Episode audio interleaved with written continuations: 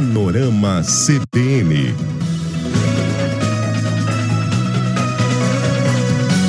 Então vamos à nossa entrevista de hoje aqui do Panorama, edição de quarta-feira. A gente vai conversar agora com o professor Écio Costa. Ele é professor de economia da Universidade Federal de Pernambuco, é consultor de empresas também, ou seja, lida com finanças e é sobre isso que a gente vai falar agora aqui no nosso programa. Professor Écio, seja bem-vindo, uma boa tarde. Boa tarde, Almir. Boa tarde aos ouvintes da CBN Caruaru. Tudo bem com você? Tudo bem, professor. Tudo bem. E, inclusive, como estamos começando esse ano, não é? Já estamos aqui neste dia 5 de janeiro. Eu sei, o ouvinte CBN que nos acompanha agora, né? O trabalhador também tá aí, não é? Papel e caneta fazendo as contas, porque todo início de ano a gente tem sempre muitos compromissos. E claro, esses compromissos não se resumem a esse mês de janeiro ou fevereiro. O ano inteiro a gente tem esses compromissos.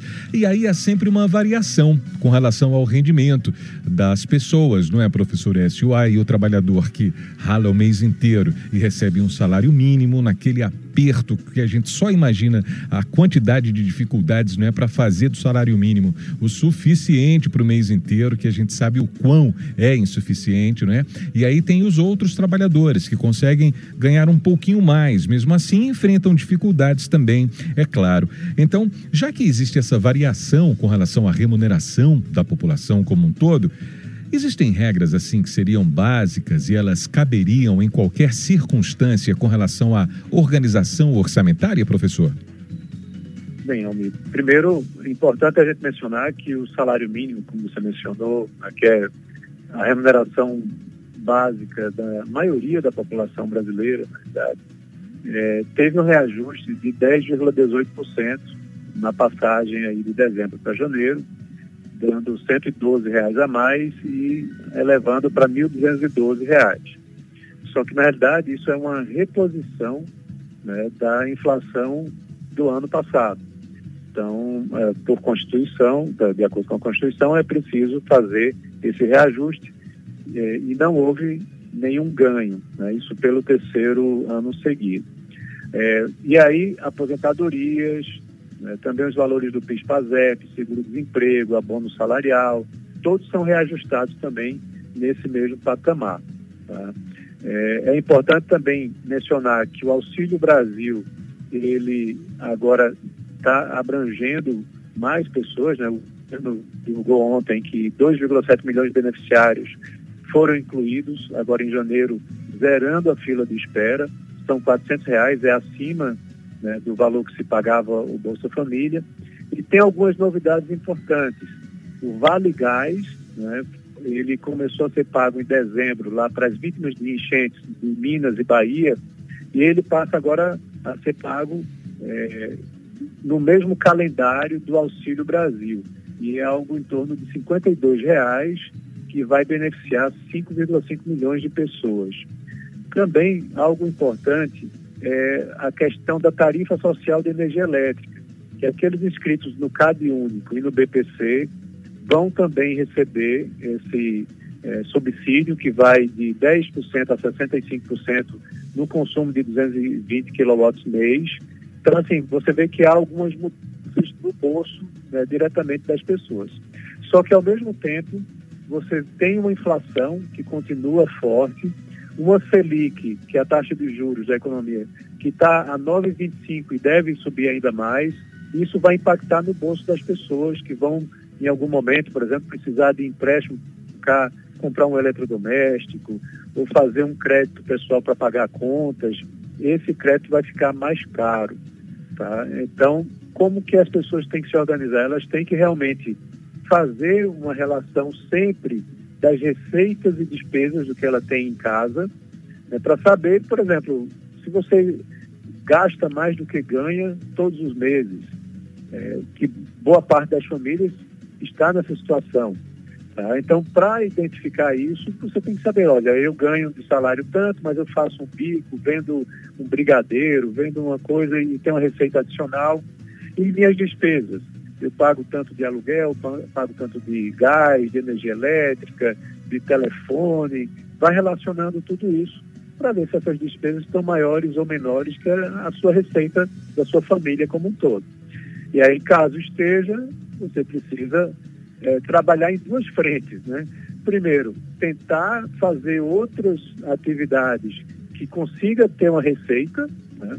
e também procurar reduzir seus custos. Eu sei que isso é difícil, muitas famílias né, estão consumindo o básico do básico, mas para que você feche no azul, você tem que não tem outra solução, ou gasta menos ou ganha mais, ou trabalha para conseguir as duas coisas, né? ganhar um pouquinho mais e gastar um pouquinho menos.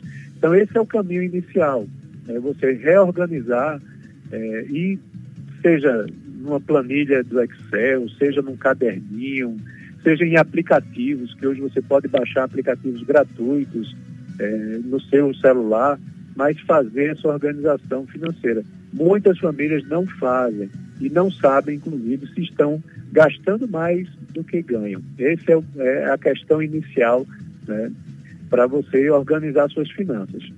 Depois disso, Almir, aí tem aquele planejamento ao longo do ano. Agora, no início do ano, a gente sabe que tem PTU para pagar, tem PVA para pagar, tem escola, é, material escolar né, das crianças para comprar. É, e espero eu que tenha sobrado alguma coisa do 13 terceiro para ajudar nessas despesas. Porque quando você paga à vista, você tem até algum desconto. Caso contrário, caso você não consiga pagar à vista, você vai ter que pagar realmente parcelado aí nos próximos meses. Mas a gente sabe, né, todo ano as despesas elas, elas têm a mesma característica. Início do ano, determinados impostos e despesas. Ao longo do ano, aí você tem feriados, tem datas comemorativas. E no final do ano, entra aí 13 terceiro, entra às vezes as férias, que podem ajudar nesse planejamento né, das despesas ao longo do ano. Perfeito, professor. Perfeito. Pois é, aumentar a nossa noção, o nosso entendimento em relação à necessidade desse planejamento para que a gente passe menos sufoco no final das contas. Ao mesmo tempo, professor Écio, tem um problema que é aquele de que nós estamos inseridos numa sociedade de consumo e há um estímulo permanente para que a gente consuma, não é? Produtos, enfim, serviços. Na verdade, do fundo no fundo, todos nós somos consumidores, claro.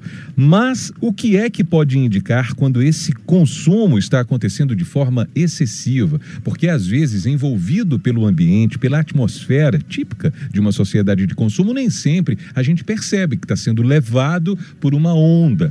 E aí, como é que a gente pode ter aí um detector? Como perceber que o nosso consumo está excessivo?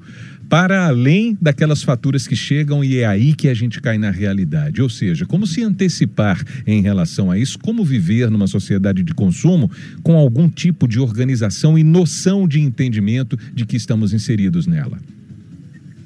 Olha, realmente é uma questão é, de aprendizado, né? de você saber que aquilo que estão te oferecendo no celular, aquela propaganda que você vê lá na, na mídia social que você está utilizando, é muitas vezes o que eles chamam de clickbait, né? É, é uma isca para atrair você para fazer a compra.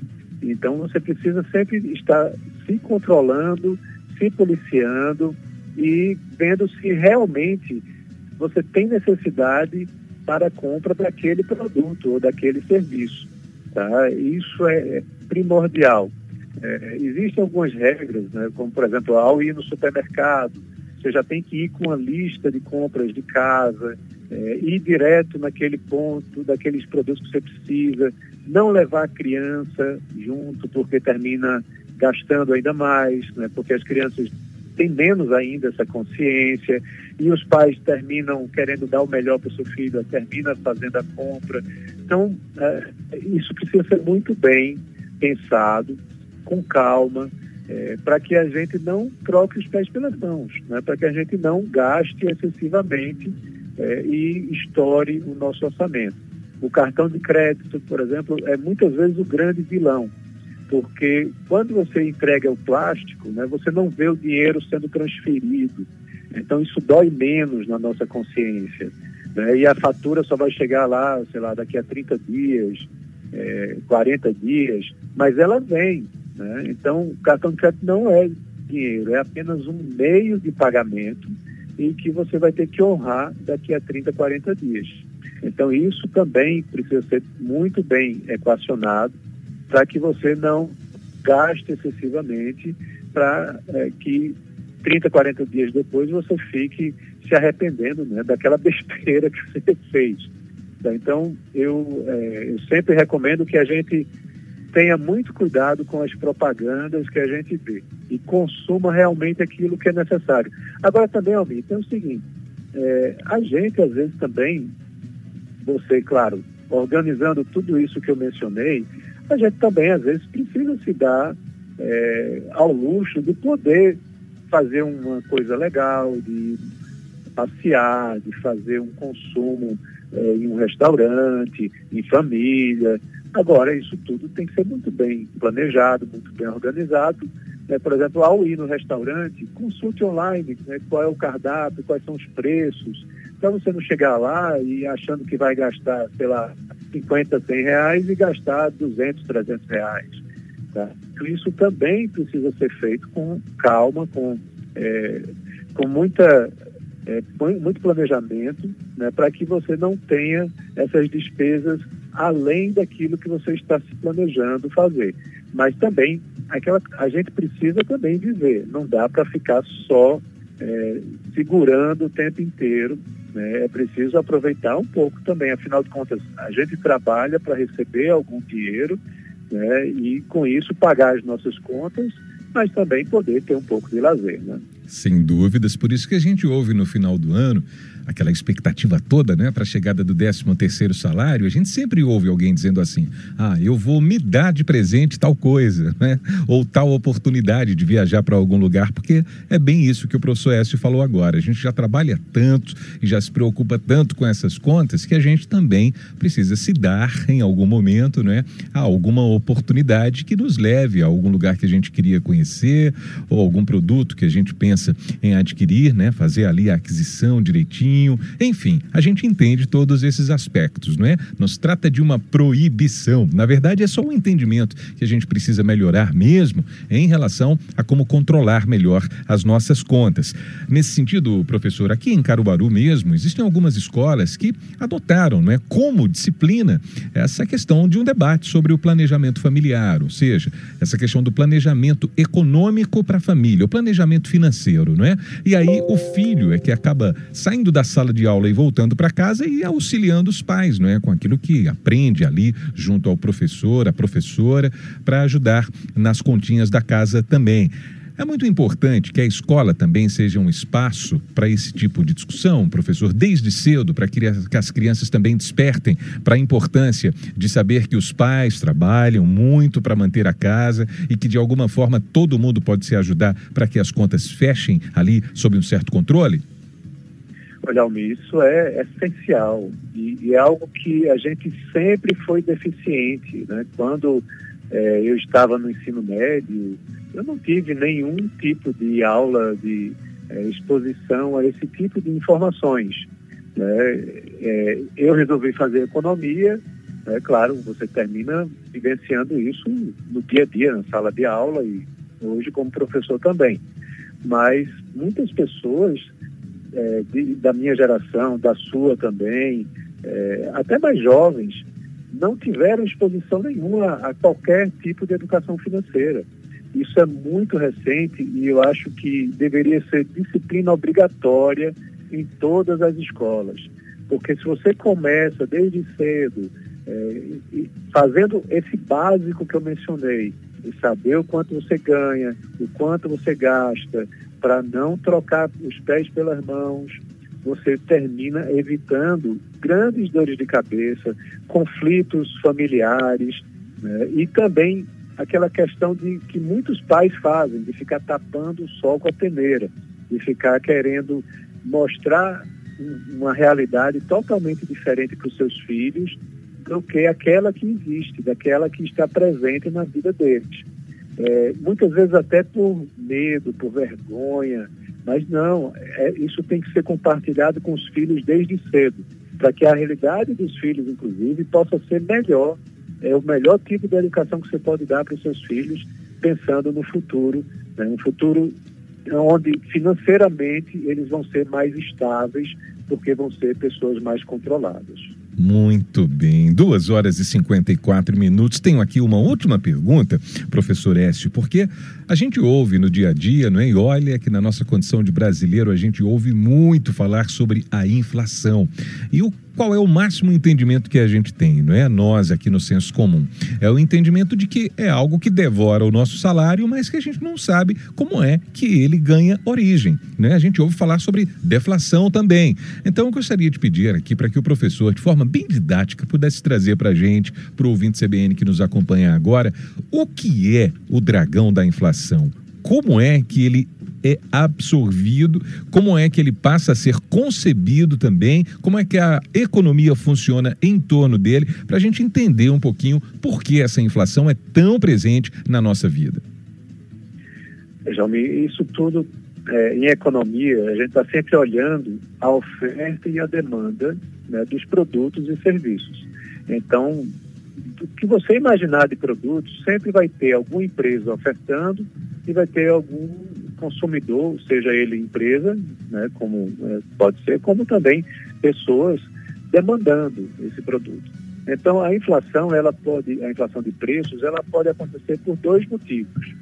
Ou você tem pessoas demandando esse produto ou serviço de forma excessiva, né, elas estão é, querendo muito aquele produto, e a empresa ou as empresas não se planejaram para atender aquela demanda, estão com uma oferta mais baixa, isso pode empurrar os preços para cima, esse é um cenário, ou pode acontecer o outro lado, que é uma inflação pelo lado da oferta, onde as empresas elas se desmantelaram por algum motivo, tá? e aí por conta disso reduziram aquela oferta produzida é, e a demanda ela continuou do mesmo jeito que estava. Então isso também pode empurrar os preços para cima. E aí o que é que a gente está vivendo, em, que vivemos, na verdade, em 2021? É o segundo caso da inflação de oferta, causada pelo quê? Pela pandemia. A pandemia fez com que muitas indústrias, por diversos, por diversos meses, parassem suas produções, né, desligassem suas máquinas, demitissem ou dessem férias para seus funcionários, e isso fez com que diversos setores fossem prejudicados por conta de uma queda excessiva na oferta. E a demanda, pelo outro lado, estava sendo muito estimulada com o auxílio eh, emergencial. Eh, nos outros países, também nos Estados Unidos, na zona do euro, com o auxílio emergencial que foi dado lá, que era é muito maior do que aqui no Brasil. Então, houve muita demanda e uma oferta bagunçada, desestabilizada, que terminou fazendo com que a quantidade ofertada caísse e a demanda ela permanecesse elevada. Então, isso terminou empurrando os preços dos produtos né, para cima, é, gerando inflação. Mas também tem outros fatores, não é somente isso. Aqui no Brasil, a gente teve no ano passado uma crise hídrica muito importante. E essa crise hídrica, ela mexeu no preço da energia elétrica, que é um componente importante do IPCA. Né? O IPCA ele é o nosso índice de inflação oficial medido pelo IBGE, que tem uma cesta com diversos bens e a energia elétrica tem um peso muito significativo. Mas não só o seu peso direto, o seu peso indireto também, porque para se produzir qualquer coisa, você precisa de energia elétrica. Se o custo dela fica mais alto, você termina transferindo isso para o preço do produto. Além disso, a gente teve um outro fator, uh, o câmbio. Né? A dólar se valorizou muito, fazendo com que muitos produtos que são exportáveis acompanhassem essa valorização. E aí você tem também o preço da gasolina, o preço das carnes, eh, dos minérios, que todos eles tiveram seus reajustes por conta do câmbio e por conta de excesso de demanda lá fora. Então, isso puxou o preço também né, desse para cima. Então, quando você vai estimar tudo isso e acompanhar no mercado, vai empurrando né, o preço dos itens para cima, que termina fazendo com que a inflação ela exista. A previsão para 2022 é que essa inflação ela comece a ceder. A gente encerrou, como eu disse, a mais de 10%, a previsão é que encerre 2022 com inflação de 5%, que é metade daquela de 2020. Tá? Então, é, isso vai desacelerar, mas não quer vai ter deflação, ou seja, os preços não vão cair, eles simplesmente não vão ser reajustados mais naquele ritmo tão forte que foi feito, ajustado antes. Pois bem, um minuto para as três da tarde. Veja só como é importante a gente ouvir um professor de economia para, primeiro, né, abordar esse tema central da nossa entrevista de hoje, ou seja, a gente organizar melhor as nossas contas. A gente sabe, é difícil, é muito difícil. A gente se encontra apertado aí muitas vezes. O cenário também não é dos mais favoráveis, não é claro, em virtude também por conta dessa pandemia, mas a gente já vinha enfrentando uma crise econômica antes mesmo dela e tem essas questões questões dos encaixes, né? Dessa grande máquina aí que é a economia e todas as suas engrenagens. O professor Écio apontou algumas dessas engrenagens agora para explicar para a gente o que vem a ser essa inflação que devora aí aquele salário que a gente batalha tanto para receber no final do mês. Professor Écio é professor de Economia da Universidade Federal de Pernambuco, também é consultor de empresas e conversou com a gente nessa edição do Panorama. Professor, muito obrigado pela sua participação conosco, uma boa tarde e até um próximo encontro. Prazer, amigo. Obrigado também, um abraço a todos, estou à disposição. Perfeito. Agora, três horas na CBN. A gente lembra que o Panorama fica disponível aí para você na íntegra. Essas entrevistas também. Quando a gente chega no finalzinho de uma entrevista, que é sempre entender o contexto, não é? Ou saber como é que foi o começo dela. Então, as nossas entrevistas também ficam nas nossas plataformas digitais. Daqui a pouquinho, essa que a gente acabou de fazer com o professor vai estar lá disponível também. E em instantes, a gente se encontra no CBN Total, hein? Antes, tem o Repórter CBN. O Panorama volta amanhã às duas da tarde. Combinado? Daqui a pouquinho a gente volta a se encontrar. Panorama CBN